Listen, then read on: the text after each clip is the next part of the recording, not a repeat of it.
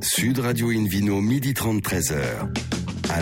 Bonjour à toutes et à tous, ravi de vous retrouver pour ce rendez-vous dominical d'Invino Sud Radio.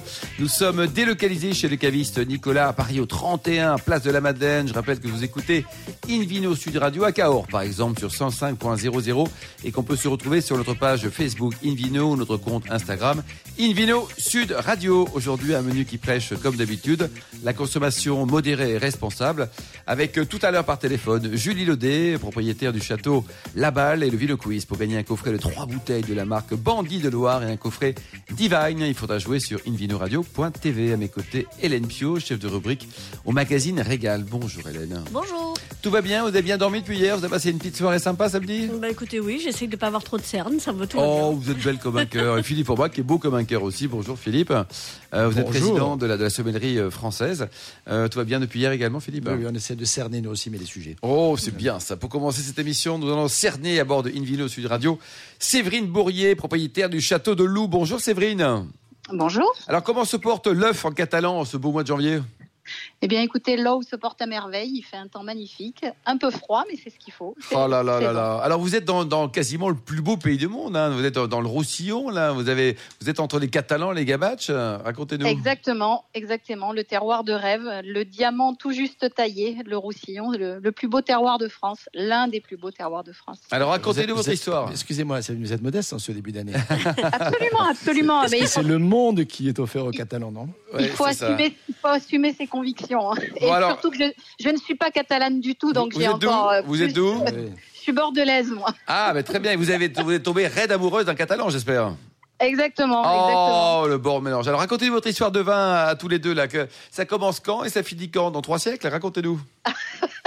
Bah écoutez, on- ça nous ça nous enterrera, j'imagine, mais euh, bah écoutez, Philippe est Philippe est ingénieur agronome lui euh, de métier, et puis euh, et puis moi j'ai fait mes études d'œnologie à Bordeaux, donc euh, un savant mélange des deux euh, et une rencontre autour du vin. Hélène? Alors, une rencontre autour du vin, après beaucoup, beaucoup de voyages, hein, puisque vous avez vous-même passé votre enfance en Afrique. C'est ça, et, puis, et puis, Philippe a également énormément voyagé. tout à fait. Un Brésil beaucoup durant ces jeunes années. Et, euh, et alors, un jour, euh, retour au pays. euh, bon, finalement, chérie, on s'installe là, nulle part ailleurs, tu ne bouges plus. C'est ça, c'est ça.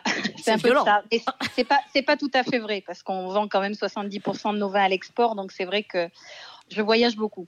Alors vous êtes sur quelles appellations Racontez-nous. Alors, on est sur les appellations Côte du Roussillon, Côte du Roussillon Village et IGP Côte Catalane. Donc, euh, pour faire les trois couleurs, blanc, rosé et rouge, et bien sûr, les appellations qui sont également des vins doux naturels. Donc, euh, muscade Rivesaltes, euh, Rivesaltes, Tuilé, Ambré, euh, Grenat et Maury. Philippe Forbrac, petit point technique. Les, les vins doux naturels. euh, D'abord, est-ce qu'ils sont si naturels que ça, les vins doux naturels? En tout cas, ils sont doux. Ça, c'est sûr, parce qu'il y a beaucoup, pas mal de sucre résiduel, hein, le- autour de, allez, autour de 100 grammes, un peu en moyenne. hein. Euh, ils sont, ils sont, ils- c'est un, c'est un vin issu d'un process particulier puisqu'on arrête la fermentation. hein, euh, avec un certain nombre de sucres résiduels, donc en rajoutant de, l'eau de vie euh, à l'intérieur. C'est un process qui d'ailleurs est, est très local parce que c'est Arnaud de Villeneuve qui était originaire de ce, coin de France, hein, euh, pas loin de la Navarre finalement, qui, a, mis au point ce process de, à la fois de, distillation et, d'arrêt de la fermentation. On parle de mutage parce qu'effectivement on a l'impression d'arrêter le son absolument dans la cave. C'est vrai que quand on mute les cuves, et Séverine nous le confirmera, il y a, il y a- il y a tout- il y a- il y a du bruit, il y a la fermentation qui est là, c'est c'est assez dynamique. Puis tout d'un coup, Oui. il n'y a plus de bruit du tout.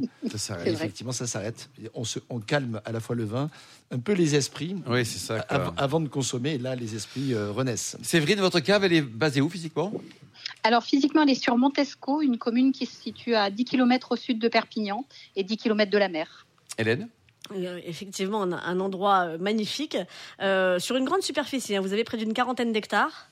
Un peu plus, là, on est sur 70 aujourd'hui. Ah oui, eh bien, il y en a 30 qui m'ont échappé. Vous, vous venez de C'était les pour acheter Noël, c'était ou- pour Noël, pour C'était votre Noël. cadeau de Noël Non, en fait, Les 30, étrennes de début 30 d'année. Ah oui. vous n'avez pas tout à fait tort, 30 sur le site principal où nous sommes, hein, d'un seul tenant, et ensuite euh, sur la vallée de la Glie, euh, où nous avons les 30 hectares euh, restants.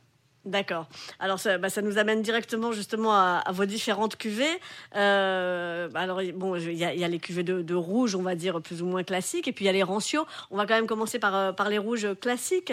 Euh, allez, bah, la, cuvée emblématique, le, château de loup rouge. Oui, alors c'est notre cuvée signature, c'est vraiment notre, notre savoir-faire maison. Hein. C'est, c'est une cuvée qui a pour but vraiment de travailler sur des vins plaisir, donc de la gourmandise, du fruit, euh, des vins qui ont une très jolie matière avec euh, trois à quatre semaines de macération pour, euh, nos raisins. Euh, mais qui va être une cuvée extrêmement accessible, voilà, qui, qui, est, qui a pour premier but euh, de donner du plaisir et vraiment une belle identité du Roussillon. Ah bah, c'est exactement ça. hein. C'est fruité, c'est joyeux, c'est croquant. Ça coûte 11 euros. Franchement, super rapport qualité-prix. Euh, moi, c'est c'est l'une des deux cuvées avec lesquelles je, je, je vous ai connu, euh, par lesquelles je vous ai connu. Et franchement, euh, c'était l'un de- des des meilleurs rapports qualité-prix que j'ai vu depuis un moment. Magnifique. Syrah, Grenache. Qui Et Mourvèdre. Et Mourvèdre un peu. Voilà, Mourvèdre selon les millésimes, effectivement, et tout ça en bio, puisque nous, nous sommes en agriculture biologique depuis 21 ans maintenant, sur l'ensemble du vignoble. Voilà. Et puis, euh, alors une, une autre cuvée qui est, qui est aussi d'un très très chouette rapport qualité-prix, mais, même si elle est plus chère, elle est à 20 euros, c'est l'infiniment. Racontez-nous pourquoi infiniment. Alors, Infiniment, c'était la première grande cuvée que nous avons faite euh, euh, en 2005. Euh, Le, premier millésime de cette cuvée, c'était 2005. où C'était un petit point d'honneur, un petit point d'arrêt où, nous avions fait le tour de toutes les parcelles du domaine, où nous avions créé toute notre gamme, euh, pris en main toutes les parcelles du domaine, parce que ben, forcément, quand on, a acheté en 98, donc le temps de, s'approprier, rénover, euh, ça prend du temps. On a droit qu'à une récolte par an, donc tout ça c'est long. Euh, donc il faut de la patience et infiniment. C'était un petit point d'orgue pour montrer qu'on était capable de faire de très jolis vins, même sur la plaine du Roussillon, puisqu'à l'époque on était exclusivement situé sur la plaine du Roussillon, donc sur les, marnes alluvionnaires et les galets roulés du Roussillon.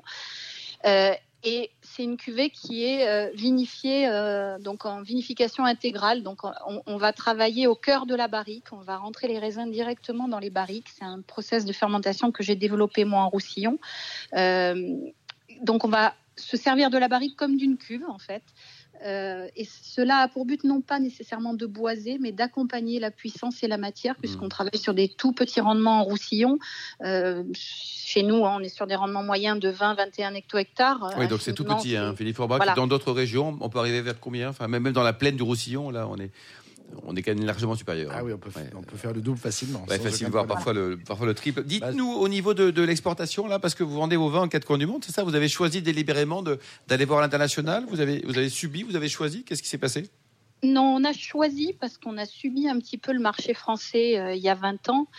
Euh, Qui n'était pas on mature, avait- qui n'était pas prêt, qui avait une réputation qui n'était pas terrible. C'est ça que vous voulez dire Par rapport à l'image. Exactement, par rapport à l'image qu'avaient les vins du Roussillon. Et en plus, en agriculture biologique, on cumulait deux handicaps Oui, donc, c'est vrai, euh, pour l'époque. Donc c'était un, ça a été un long chemin et à contrario, à l'export, notamment euh, en Europe, euh, l'Allemagne, euh, les pays frontaliers qui nous entourent, hein, la Belgique, le Luxembourg, c'était des pays beaucoup plus matures euh, sur, euh, sur ces réseaux-là. Donc on a commencé par, euh, par aller se, se vendre ailleurs et puis Revenir en France après, quoi. Combien de bouteilles Voilà. au total sur les, sur les 70 hectares? Ça, ça en fait des bouteilles, hein? 160 000 bouteilles. Ah oui, donc peu. faut bosser quand même, hein. C'est. euh, Il, faut, il faut les vendre. Qui bosse C'est Philippe ou c'est vous? Parce que généralement, le catalan, il se repose tranquille, il attend l'apéro, là. Et- non, c'est pas ça? C'est pas complètement le genre de Je dis Philippe. ça en tant que catalan, donc j'assume. Hein, c'est pas vrai en plus. hein. Monsieur Marty, c'est l'heure de la C'est- oui. Ah, voilà, on entend, on entend On- on Philippe, entend là, qu'il c'est- râle, qui est là, pas loin, là. Il a mis un Il peu de temps, là, mais il est reparti, quoi. Il dit que c'est un art de faire travailler les autres. Ouais, ça c'est vrai, ça c'est. Alors comment vous avez trouvé d'ailleurs le pays catalan en tant que bordelaise là? Parce que c'est quand même un pays avec cet accent rocailleux qui est particulièrement euh, attendrissant, non? Oui, attendrissant et puis, qui est doté de, de terroirs extraordinaires, un climat fabuleux, hein, euh, 300 jours de soleil par an, 400 mm de pluie, euh, 180 jours de vent. Donc ça, il faut le supporter, mais c'est aussi ce qui nous donne cette merveilleuse lumière et puis qui donne à ces vins euh, leur singularité et, et qui permet malgré tout de garder de belles fraîcheurs sur les terroirs en altitude. Hélène? Alors, une autre grande particularité de la région, à part son vent absolument décoiffant, euh, ce sont. C'est pour euh, ça que tout est bio dans la région. On a besoin de ça. rien faire, c'est naturellement bio. ça. Et que les gens sont chauves parce qu'ils n'ont plus de cheveux. Ils sont chauves, ils sont bio et chauves. Est-ce qu'il a des cheveux, Philippe, votre mari d'ailleurs? Euh, devant, mais plus beaucoup Ah derrière. ben voilà, donc ben il prend la tramontane du mauvais côté, quoi.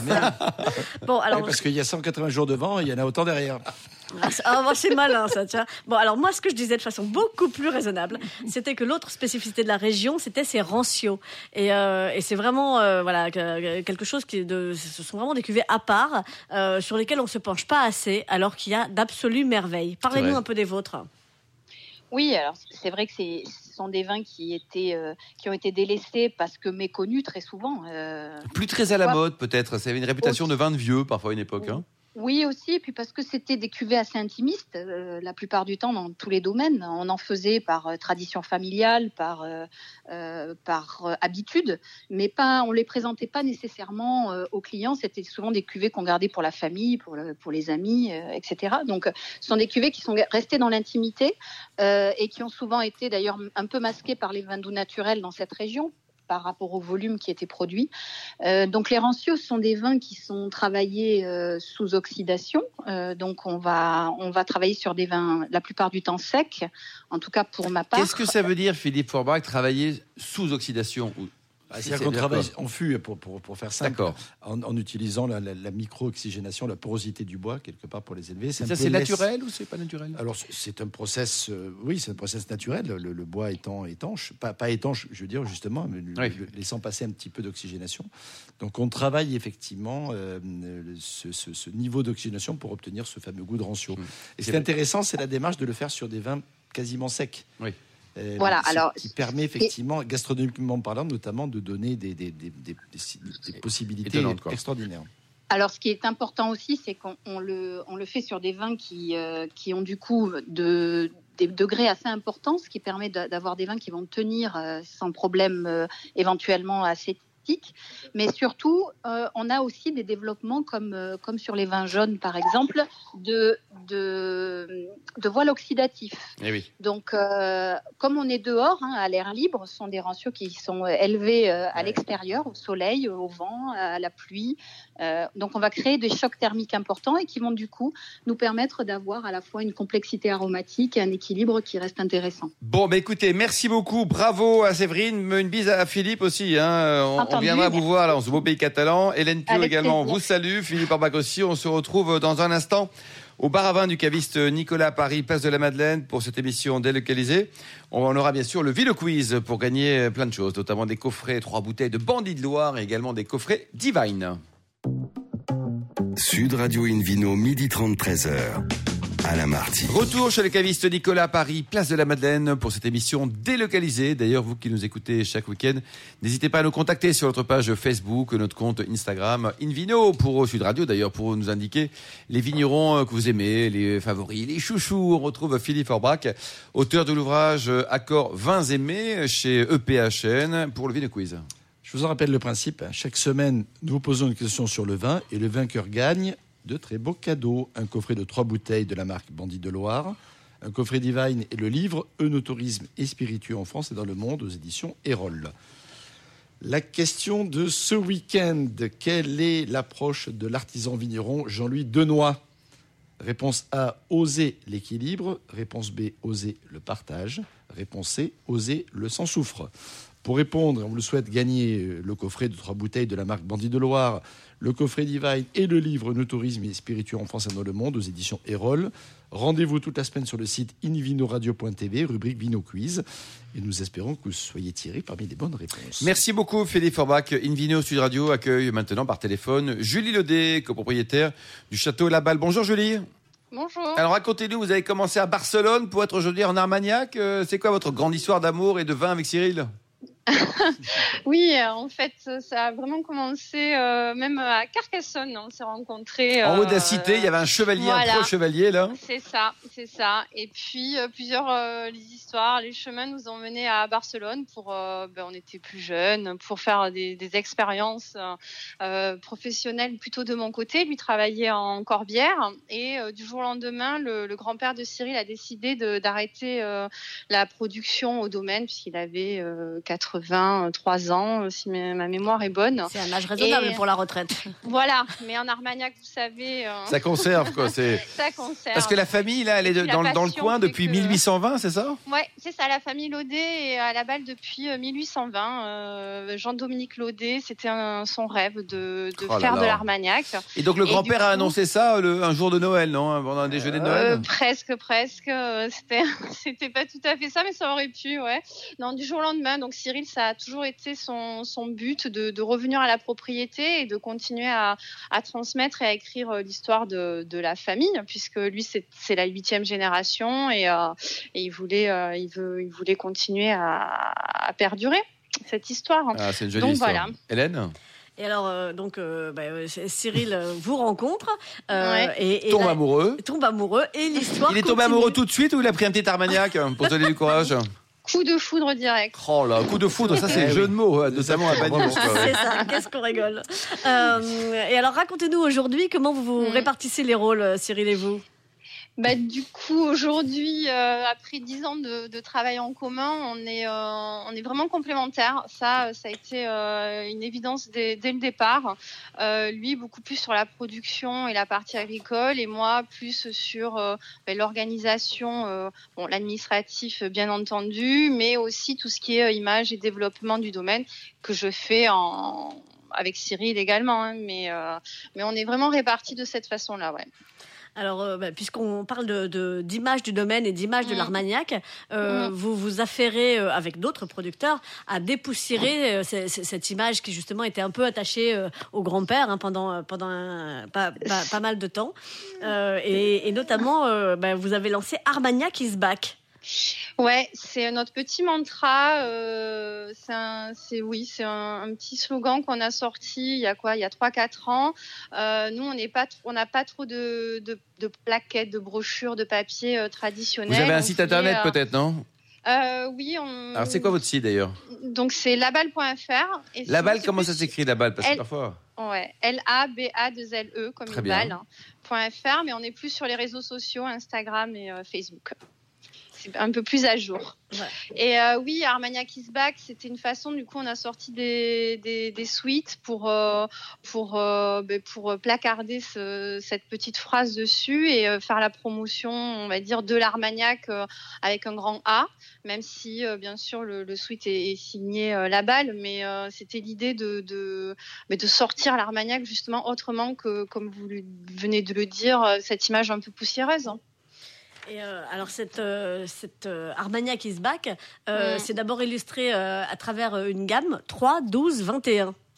Ouais, parce qu'en fait, le constat au départ, quand on a commencé à faire les salons, c'était euh, c'était assez frustrant de d'avoir euh, les retours des, personnes. Oui, mais moi, les cavistes, par exemple, euh, pour pas les citer, euh, j'ai déjà non, mais les Armagnac, j'en ai un ou deux, ça suffit. On s'est rendu compte en fait que c'était pas c'était pas très dynamique, c'était pas c'était pas demandé. Bon, on le savait, mais et que les gens avaient du, du mal à le repositionner. Donc, on s'est dit, on va casser complètement les codes on va rentrer euh, vraiment dans une écriture du, du spiritueux. Oui, genre plutôt whisky, whisky peut-être. Voilà, entre le whisky et le gin, je dirais. Exactement, euh, des choses qui, qui sont dynamiques aujourd'hui. Euh, et qui sont vues et qui sont présentées et qui sont bues. Donc euh, voilà, on a, on a plus moderne, complètement le ouais, Et vous avez quand même des, des, vieux millésimes ou pas? Parce que depuis, euh, depuis 1820, ça n'est passé les vendanges. Oh, oui, oui, oui, on a des vieux millésimes. Le plus vieux, c'est en 1900. 1900 Oh là, combien vous vendez une bouteille de 1900 Faites-nous rêver. Ouf, là, euh, euh, non, ouais, c'est. 1900, 1900 euros, dites 1900, c'est pas, on doit non, pas non c'est, c'est, oui, oui, non, un peu, un peu plus même. ah, plus, que 1900 Ouais, ah c'est de l'or. Il vous reste combien de bouteilles un trésor. On a un magnum. Oh là là, bon, je rappelle le code de votre cave personnel, donc le 2, le 4. Philippe Forbach, l'Armagnac, comment, comment ça se passe? On, le distille, il y a une distillation, il y en a deux, il y en a trois, comment ça marche? Je peux faire les deux, mais en général, il y a une seule distillation. Hein. Mm. C'est la technique qui est différente de celle de, des cognacs, qu'on est amené à comparer souvent. Euh, mais ça n'empêche pas que, voilà, on dit que, c'est ce que dit toujours David Cobol. Hein. oui. il, dit, il dit que le, le voilà, le cognac est obligé de le faire deux fois parce qu'effectivement, la première fois, il loupe, alors que l'Armagnac le réussit du premier coup. Euh, et donc, euh, oui, la distillation est un peu différente, mais l'esprit est le même, finalement, euh, avec des terroirs qui sont effectivement différents. On est plus sur des sables, par exemple, au niveau, de, au niveau de, la- du secteur d'Armagnac, même s'il peut y avoir d'autres types de, de géologie, alors qu'on est plus sur du calcaire, euh, sur, le, sur le côté, euh, effectivement, cognac, Ouais. ce qui peut influencer. C'était pas gagné de faire du vin, Hélène. Hein? Euh, bah non, dans, dans cette région-là, effectivement, ça ne l'était pas, mais, euh, mais au domaine Laval, ils, ils- ils ont les deux. Il y a le, il y a le vin blanc et il y a l'Armagnac. Mais c'est vrai que hum, moi, c'est vraiment sur l'Armagnac que j'ai envie de revenir aujourd'hui parce que cette, euh, ce, renouveau, cet Armagnac is back, euh, vous le disiez, c'est illustré donc par, par des bouteilles beaucoup plus modernes. Et puis, puis bah, d'ailleurs, tiens, pourquoi 3, 12 et 21 C'était pour sortir des comptes d'âge. Donc en fait, dans cette gamme, on a voulu euh, donner montrer l'évolution, l'importance de l'élevage sur l'Armagnac. C'est-à-dire que c'était- des 100%, ce sont des 100% unis blancs en degrés naturels et couleurs naturelles. Et donc on a travaillé sur euh, sur des assemblages qui avaient des couleurs différentes, donc plus claires quand c'est jeune, puisque c'est le bois qui donne euh, qui donne la couleur euh, au, au jus à l'Armagnac Oui. et avec des degrés qui baissent au fur et à mesure de de, de l'âge, c'est-à-dire que le jeune est à 47 degrés et le 21 ans euh, tombe à 41 degrés. Voilà, Ah pour, oui. euh, pour expliquer un peu, c'était un côté un peu pédagogique, on veut dire, euh, on va dire éducatif, Mmh. euh, ludique, bon, simple, hein, mais pour pour avoir cette gamme sous les yeux et que ça soit une évidence. hein, ouais. Hélène? Alors, il y a une autre cuvée qui est super intéressante chez vous, c'est la cuvée. Résistance, euh, lancée en 2019. Euh, une cuvée, un, un assemblage 100% du cépage Baco. Euh, Et alors, euh, racontez-nous pourquoi Résistance? Alors cette cuvée est née de, de l'envie justement de, de retrouver une identité armagnacaise euh, à 100% pour euh, pas être compa- comparé à nos cousins euh, le cognac, on va dire.